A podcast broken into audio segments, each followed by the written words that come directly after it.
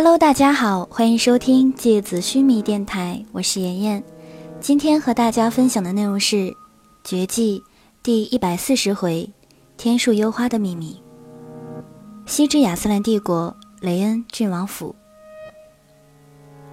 在金松石渗透出的魂力笼罩之下，四人小心地控制着自己的魂力，除了必要的训练之外，尽量减少魂力的使用。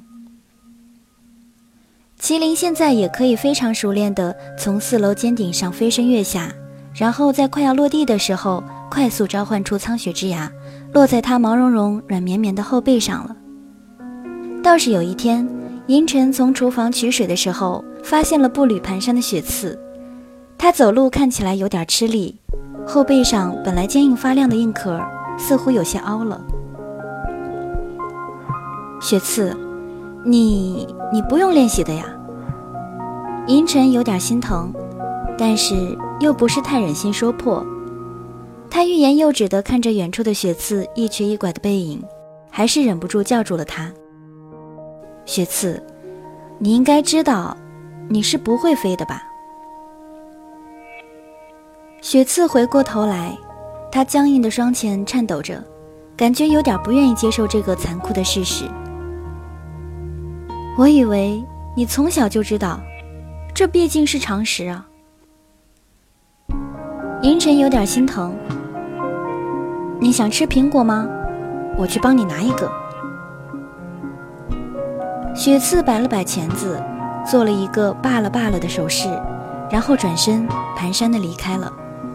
他应该是一个人想静一静。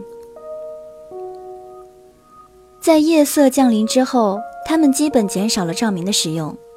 如果需要点亮灯火研究资料或者地图，那么就一定会拉上厚重的窗帘，并且用布幔遮住所有漏光的镂空雕刻。毕竟，一栋已经人去楼空的官邸，如果每夜都亮起灯火，难免会引人注目。而会议室有一面墙是完全镂空的落地窗，没有任何的窗帘遮挡，也因此他们基本只在白天使用。连泉将他从苍白少年以及希留尔处得到的关于囚禁之地第二层关卡的资料汇总起来，大概推测出了第二关的过滤机制。如果说第一层祝福是强制引发对抗的话，第二层关卡就是让营救者主动将自身削弱。要突破第二层的关卡，需要消耗大量的鲜血。在尤图尔遗迹的中心有一个鲜血祭坛。是开启通往下一层白色地狱的入口。鲜血祭坛所需要的血量非常巨大，而且有一个极其苛刻的触发机制，那就是启动入口的鲜血必须同源。鬼山连泉看着天树幽花，同源的意思是指所有的鲜血都是来自同一个人，对吧？天树幽花认真的问道。没错，如此巨大的血量消耗，对任何人来说都是难以承受的。所以这一关卡基本上锁死了绝大多数通过的可能。但我们俩所拥有的永生天赋，正好让我们成为绝少数能够突破这个死线的人。那这也没什么好值得骄傲的吧？天树幽花冷冷地说。既然我们两个都拥有永生天赋，那为什么你一定要带上我，让我替你去放血呢？因为我会在前一关催眠祝福的时候消耗大量的魂力，到达鲜血祭坛的时候，我相信我的魂力很难恢复到足以支撑开启鲜血祭坛的程度，因此需要你替我制造大量同源之血。鬼山连泉看着幽花，有点抱歉。嗯，这也是为什么我们来找你，需要你帮忙的原因。天树幽花沉默着，没有说话。过了一会儿，他咬着牙，恨恨地说：“白银祭司真够狠的。”是啊，想出这些个歪门邪道。麒麟咬着牙，攥紧拳头，用力往桌子上一捶。哎呦，对不起，雪刺。你啥时候爬上来的呀？我没看见，不好意思。正准备爬上桌子偷一个苹果，却被突然空降一拳的雪刺虚弱的爬走。他背对着麒麟，挥舞着他的小钳子，做出“你别说了”的手势，感觉他心里有点苦。我不是指鲜血祭坛，我是指白银祭司让我父亲希留尔和永生岛熔炼后成为囚禁吉尔加美什的封印。这一招真的太狠了。天树幽花的声音听起来非常冷漠，带着一种隐隐的仇恨。因为希留尔具有的天赋就是打开第二层关卡的钥匙。如果不是希留尔离开前悄悄对我母亲进行刺印的话，那么这个世界上就不会再有人可以打开第二道关卡了。你父亲对你母亲的刺印是悄悄进行的，没有带回格兰尔特。鬼山连泉有点惊讶。嗯。天树幽花转开了目光，他似乎觉得自己说的有点多了。这有啥好奇怪的呀？银尘也没有将我带回格兰尔特就刺印了呀。麒麟扯着自己的头发，嘿嘿的笑着。天也快黑了，我们差不多该离开会议室了吧？天树幽花站起身来，走向壁炉，抬起手，炉火里飞快地凝结起冰霜。鬼山连泉看了看天树幽花离去的背影，又看了看低头沉默的银尘，只有麒麟那傻小子还在玩着苍雪之牙的脚掌肉垫子。他转头看向窗外降临的暮色，眼睛里的光芒闪动着，夜色如水般笼罩着一片漆黑的郡王府。高大建筑的窗户一扇一扇密集整齐排列，看起来像是蜂巢。突然，其中一个窗格轻轻亮起，然后那点微弱的光芒慢慢的移动起来，光芒穿过走廊，消失在墙壁背后。天树幽花将自己手里的油灯放在地上，他搬过书架旁边的梯子，然后又提着油灯。爬上了塞满秘籍卷宗的书架，他借着微弱的光亮寻找着他想要的区域。天树幽花家族一直负责记录亚斯兰的魂术历史上的大小事件，因此养成了对自己家族的事情也事无巨细都详细记录的习惯。书架上的区域按照年份排列着一本一本厚厚的装订在一起的羊皮纸。他想要寻找他母亲生育他那一年的家族记录。微弱的火光下，他的面容看起来有几分异样。一阵急促而清脆的鸟鸣将麒麟从梦中唤醒。他睁开眼，天已经亮了。他一边穿着衣服，一边走到窗外。庭院里此刻的景象让他有些意外。一群雪白的、看起来像是鸽子的鸟，正叽叽喳喳地围绕着庭院上空飞翔。鸟群中有一只明显比其他要大的鸟，此刻正降落在天树幽花的手上。麒麟来到庭院的时候，发现银尘和连泉也已经下来了。这时，麒麟看清楚了停在天树幽花手上的那只鸟，根本不是什么信鸽，比信鸽大多了。如果其他那些白色的还能勉强说是鸽子的话，此刻这只停在天树幽花手上的，应该算是一只小型的雪雕了吧？它通体纯白，翅膀的边缘，翅膀的边缘却有一圈鲜红的翎毛。头冠的位置有一个黑色小肉瘤，看起来像机关的样子。它的喙有着锋利的弯钩，一双爪子上明显是人工绑上的金属环。这是什么呀？麒麟瞪着他的大眼睛，眼睫毛忽闪忽闪的。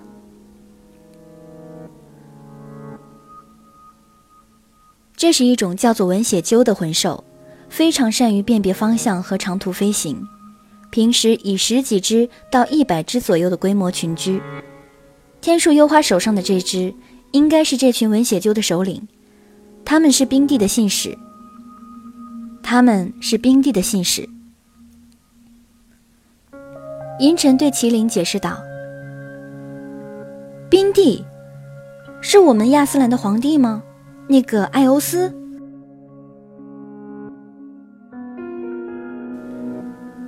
你不想要你的小命了？”天树幽花恶狠狠地瞪了麒麟一眼，嘀咕道。艾欧斯前面加上冰帝两个字，你会死是不是？嘿嘿，没事儿，这里没外人，冰帝不知道我直呼其名。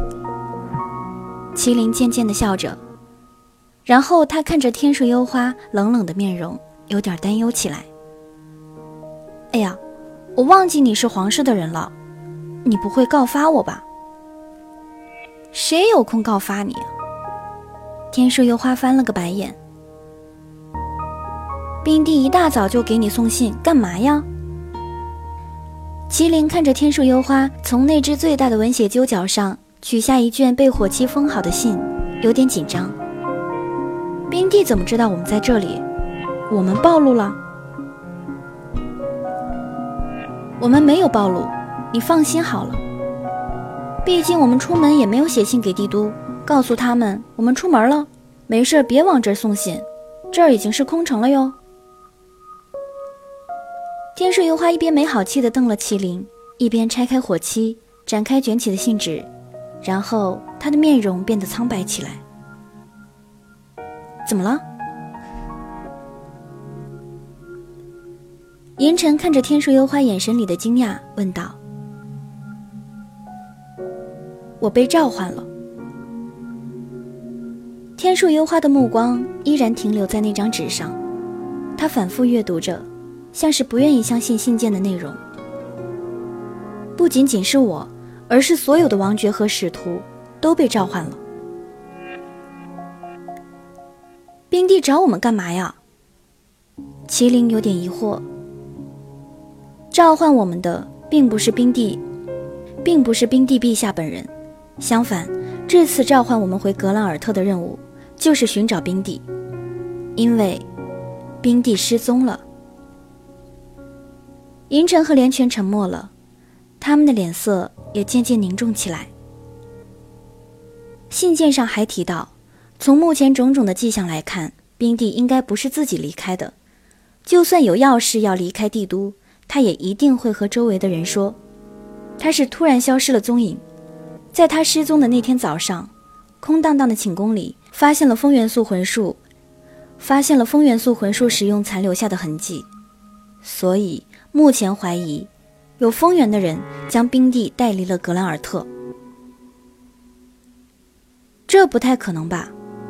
鬼神连拳摇摇头。艾欧斯的魂力登峰造极，他和现任的一度王爵修川地藏几乎不相上下，谁可以有本事将他在不愿意的情况下带走呢？而且。竟然还没有惊动整个王宫，看来事态比我们想象的还要严重。银尘抬起头，不过，也许这对我们来说是一件好事。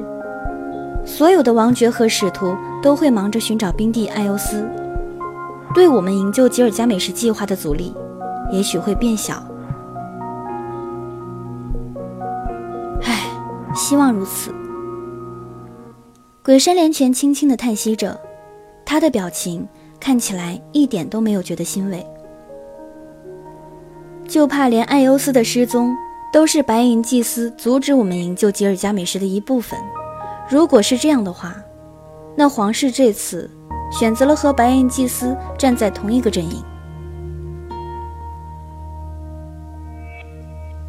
天树幽花沉默着，没有说话，他挥挥手。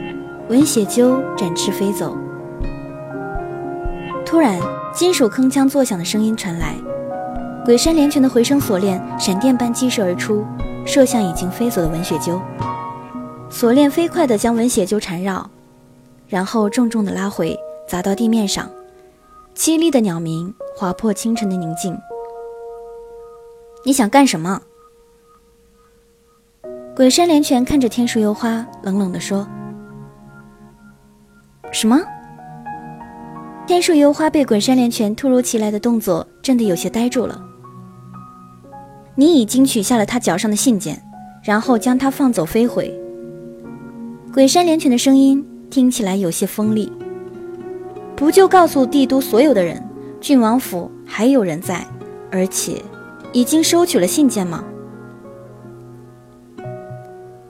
天树幽花的脸色变得苍白，他小声地说：“我平时收完信都是这么一放手，习惯了而已，我没意识到这一点。”